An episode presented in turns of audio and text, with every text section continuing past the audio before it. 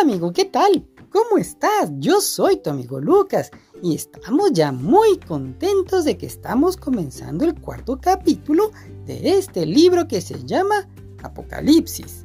Si ya estás listo, comencemos amigo. Después de esto, vi una puerta abierta en el cielo.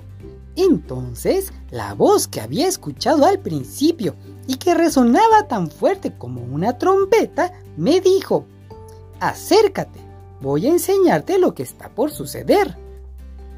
En ese mismo instante quedé bajo el poder del Espíritu Santo y vi un trono en el cielo. Sobre el trono estaba sentado alguien que brillaba como un diamante o como un rubí. Alrededor del trono, un arco iris brillaba como una esmeralda. También había otros 24 tronos los cuales formaban un círculo, y en ellos estaban sentados 24 ancianos.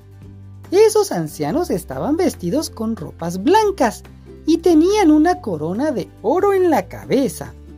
Del trono salían ruidos, truenos y relámpagos, y delante del trono ardían siete antorchas, que son los siete espíritus de Dios. Delante del trono había también algo que era transparente como el cristal y que parecía un mar. En el centro del círculo, alrededor del trono, había cuatro seres vivientes que tenían ojos en todo el cuerpo, por delante y por detrás. El primero de ellos parecía un león, el segundo parecía un toro, el tercero parecía un ser humano y el cuarto parecía un águila en pleno vuelo.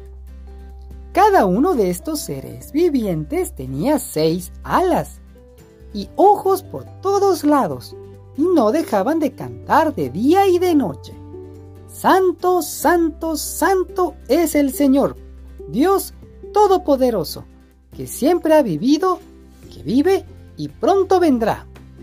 Esos cuatro seres vivientes cantan y dan gracias al que está sentado en el trono y vive para siempre. En sus cantos dicen lo maravilloso, poderoso y digno que es Él de recibir honores. Cada vez que hacen esto, los 24 ancianos se arrodillan delante de Él, lo adoran y arrojando sus coronas delante del trono cantan.